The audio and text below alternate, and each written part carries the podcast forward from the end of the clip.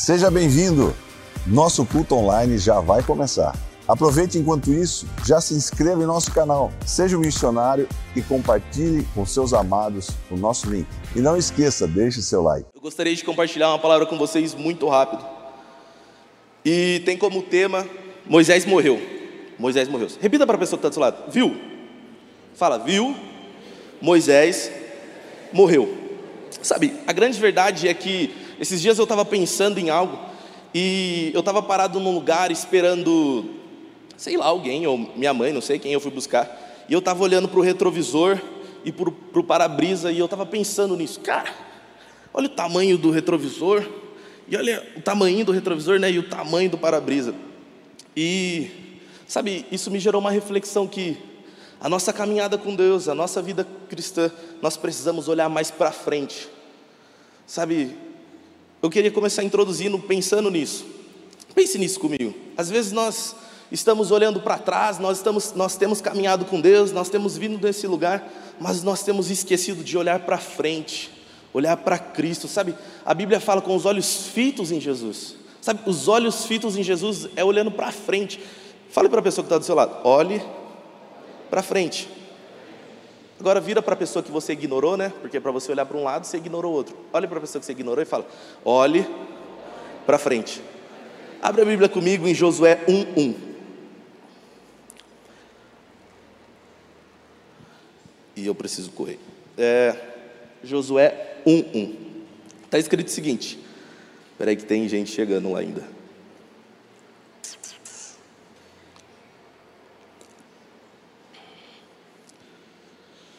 Acompanhe pelo telão. Depois da morte de Moisés, servo do Senhor, disse o Senhor a Josué, filho de Num, auxiliar de Moisés: Meu servo Moisés está morto. Agora, pois, você e todo este povo, preparem-se para atravessar o rio Jordão e entrar na terra que eu estou que eu estou para dar aos israelitas. Como prometi a Moisés, repita comigo: todo lugar onde puserem os pés, eu darei a vocês. E a gente continua aqui no versículo 4: Seu território se estenderá do deserto do Líbano e do grande rio Eufrates, toda a terra dos Hititas até o mar grande no oeste. Ninguém conseguirá resistir a você. Repita comigo: ninguém conseguirá resistir a mim. E continua: todos os dias da sua vida, assim como eu estive com Moisés, estarei com você Nunca o deixarei, nunca o abandonei. Repita comigo, mais uma vez. Seja forte e corajoso, porque eu conduzirei esse povo para herdar a terra. E a gente continua aqui. Que prometi sobre ju juramento aos seus antepassados. Somente seja forte, muito corajoso. Tenha os cuidados de obedecer toda a lei que o meu servo Moisés lhe ordenou. Não se desvie dela, nem para a direita, nem para a esquerda, para que você seja bem-sucedido por onde quer que andar. Não deixe de falar das palavras deste livro e meditar nelas de dia e de noite, para que você cumpra fielmente tudo que está escrito. Só então os seus caminhos prosperarão e você será bem-sucedido. Versículo 9, e a gente finaliza aqui. Não fui eu que lhes ordenei, seja forte e corajoso, não se apavore nem se desanime, pois o Senhor, o seu Deus, estará com você por onde andar. Feche os seus olhos e vamos orar. Pai, em nome de Jesus, nós te agradecemos por esse dia, nós pedimos para que o Senhor continue falando conosco, nós te exaltamos, nós te adoramos, nós te entronizamos, nós entregamos o nosso louvor e a nossa adoração ao Senhor. Abra os nossos olhos, abra os nossos ouvidos, abra o nosso coração, para que nós possamos receber nessa noite tudo aquilo que o Senhor tem para liberar para nós nessa noite. E use o pregador dessa noite. Em nome de Jesus? Amém. Amém que está acontecendo aqui, Murilo? Deus, ele estava prestes a começar um novo tempo em Israel. Fazia 40 anos que o povo estava andando. Se vocês lerem um pouco atrás, lá em Êxodo, Deus dá uma palavra para Moisés que ele era o libertador, que ele tinha que levar o povo de um ponto a um ponto. E esse ponto era conduzir o povo de Israel do Egito à terra, à terra prometida. Então, fazia 40 anos que o povo estava andando. Eles estavam rumo aquela a, a terra prometida. E é muito engraçado que a gente começa lendo aqui o versículo 2 de Josué 1 e fala o seguinte: Meu servo Moisés morreu. Sabe, toda vez que Deus está prestes a fazer algo novo, a primeira coisa que Deus procura em alguém é um servo. Repita para a pessoa que está do seu lado: Meu servo, Moisés morreu. Deus, ele procura um servo. Sabe, a Bíblia vai nos ensinar que o próprio Filho do homem veio para servir, não para ser servido. Sabe, se nós olharmos para Jesus, nós vemos que a todo instante Jesus estava servindo.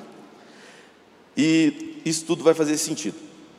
E a história continua, a gente cai nesse lugar aqui, e Deus está falando com Josué. O que, que Deus está falando para Josué? Josué, você precisa ser forte, você precisa ser corajoso, porque eu estou te chamando para substituir Moisés.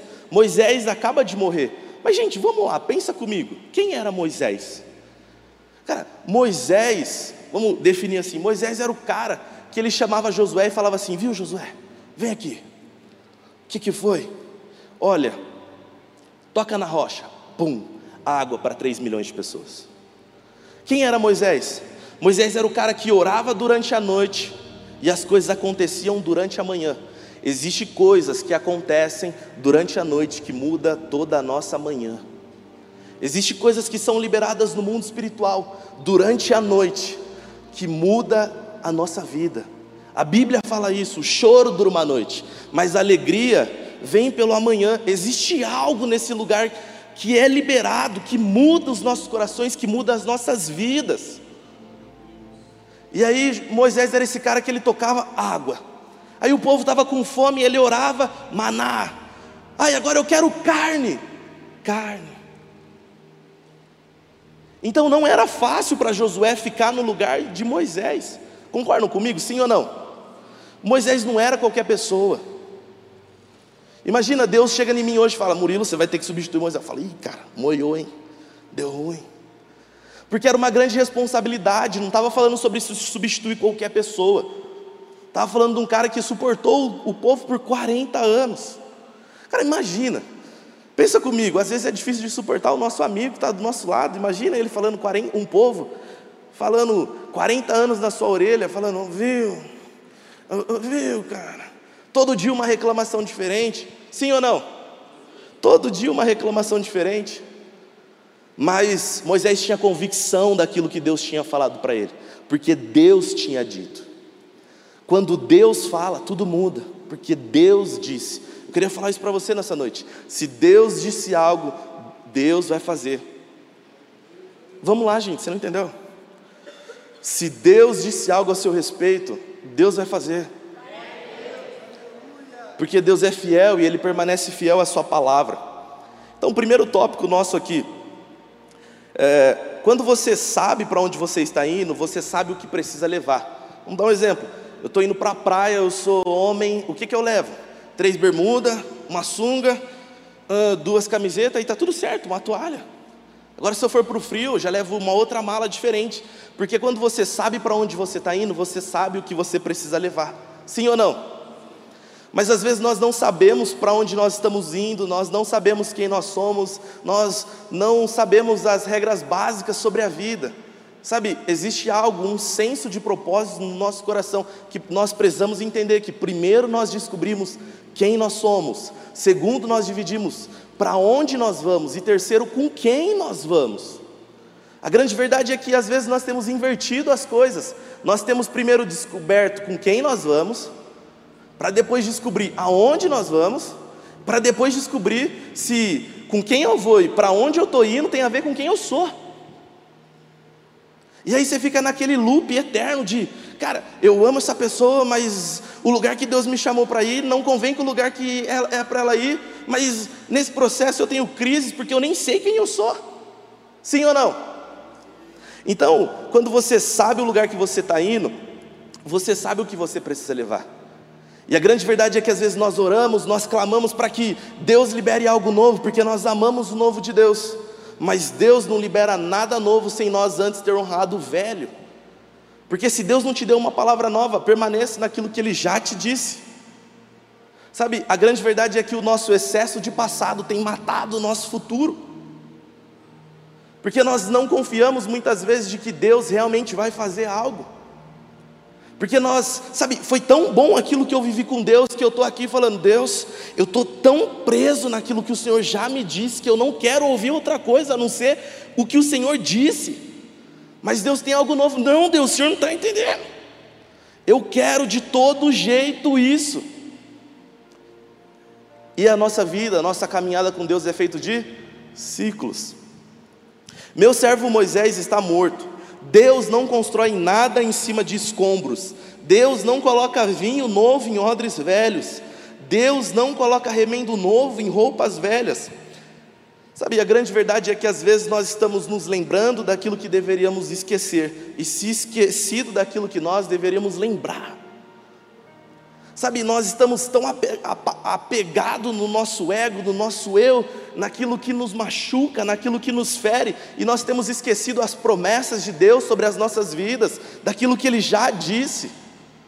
Deus já disse algo ao nosso respeito, e nós honramos essa palavra, e nós permanecemos nela, porque a vida com Deus, gente, não é uma corrida rápida, é uma, uma corrida curta, é uma maratona, e a maratona muitas vezes você só sabe até a, a próxima placa. Mas você confia em quem te chamou para ir. Quem te chamou para ir? Pergunta para a pessoa que está do seu lado, viu? Fala, viu? Quem te chamou para ir? Quem te chamou para ir? Sabe, e nós estamos nesse loop, e isso tem prejudicado a nossa vida, estando nesse loop de amargura. Existem coisas que você precisa abrir mão, e você sabe disso. Você nos, pensa comigo, ó, você nos últimos cinco anos, você viveu cinco anos ou você viveu cinco anos o mesmo ano? Entenderam a pergunta não? Nos últimos cinco anos, você viveu os cinco anos ou você viveu cinco vezes o mesmo ano? Porque às vezes nós temos vivido cinco vezes o mesmo ano porque nós não temos aprendido o que nós precisamos aprender naquele ano, e os anos estão se repetindo, porque nós não abrimos mão dos nossos valores, nós não abrimos mão das nossas convicções, e isso tem entrado num loop eterno. Sabe aquela pessoa que você conversa que ela está no mesmo processo faz cinco anos? Cara, você não resolveu isso ainda? Ainda você não resolveu isso? Como assim, cara?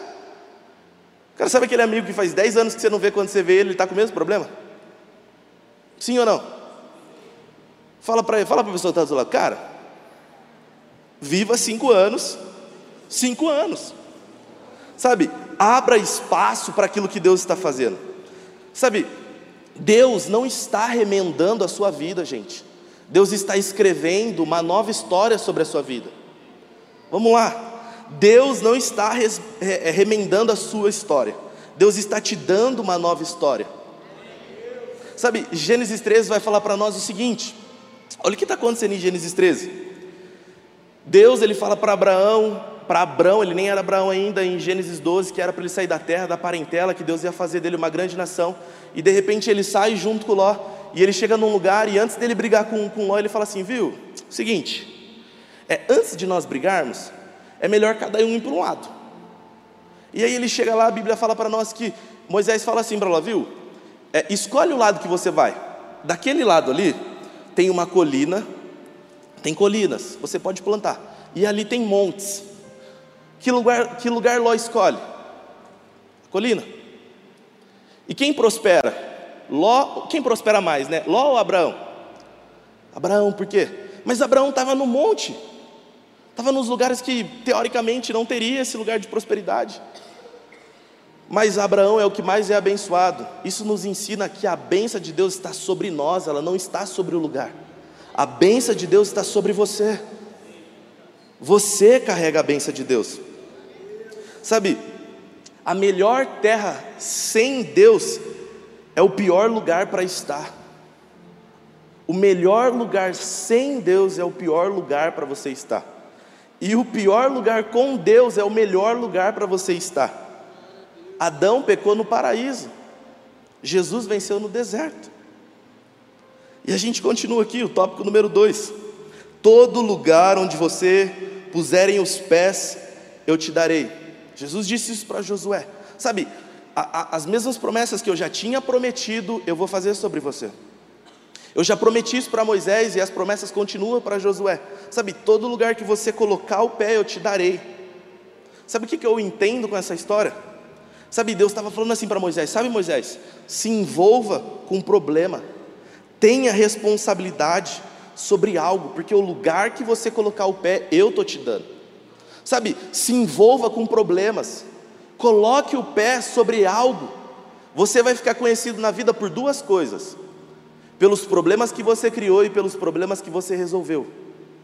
Resolva problemas, seja você a pessoa que resolva problemas. O pastor tem ministrado aqui, o pastor Carlos, sobre isso, que não existe elemento neutro. Resolva problemas, se envolva com problemas, resolva problemas. Sabe, você não é chamado para criar problema, você é chamado para resolver problema. Você é a resposta. Você que é luz, você que é sal.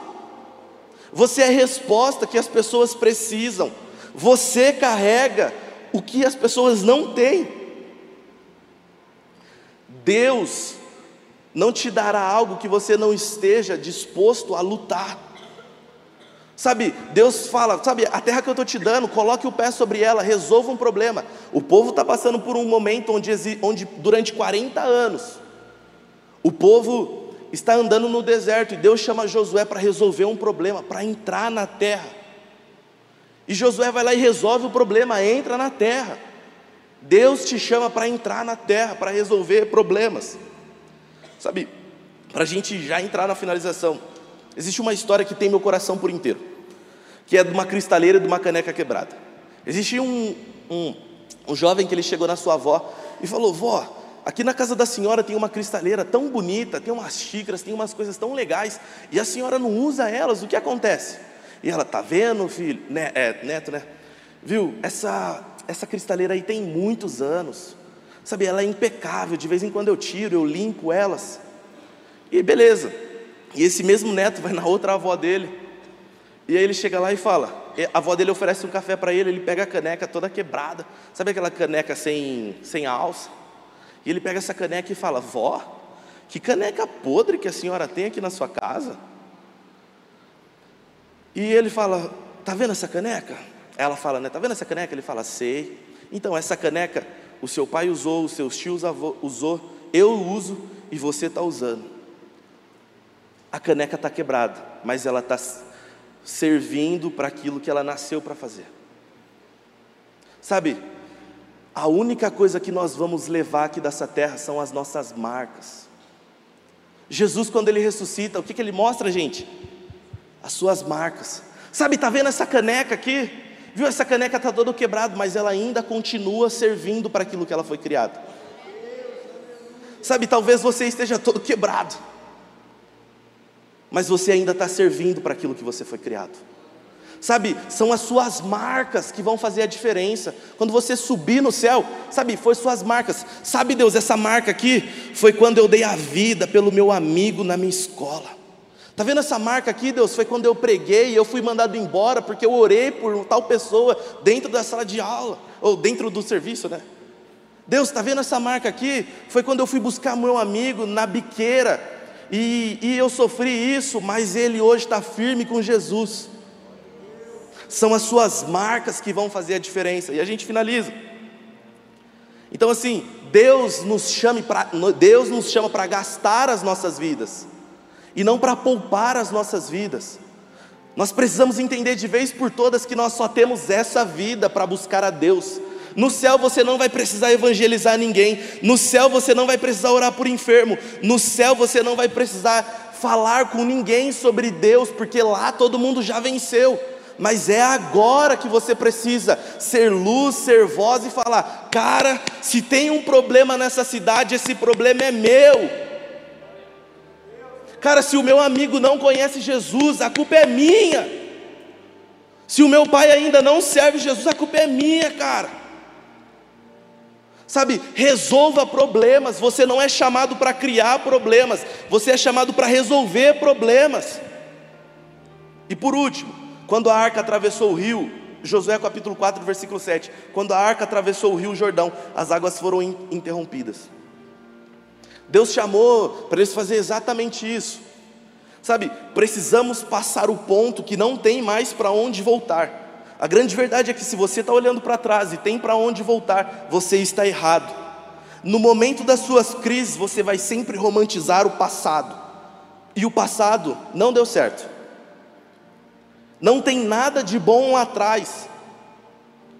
Deus só existe um caminho a seguir, e esse caminho é avante.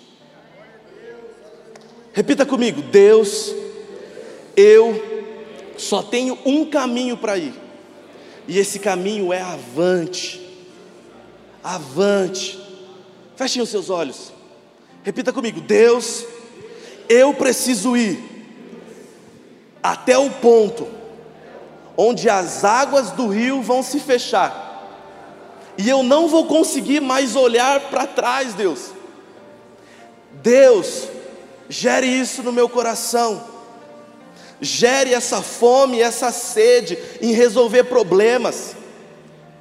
Fechem os seus olhos e continuamos orando. Pai, se existe um problema nesse lugar, esse problema é nosso.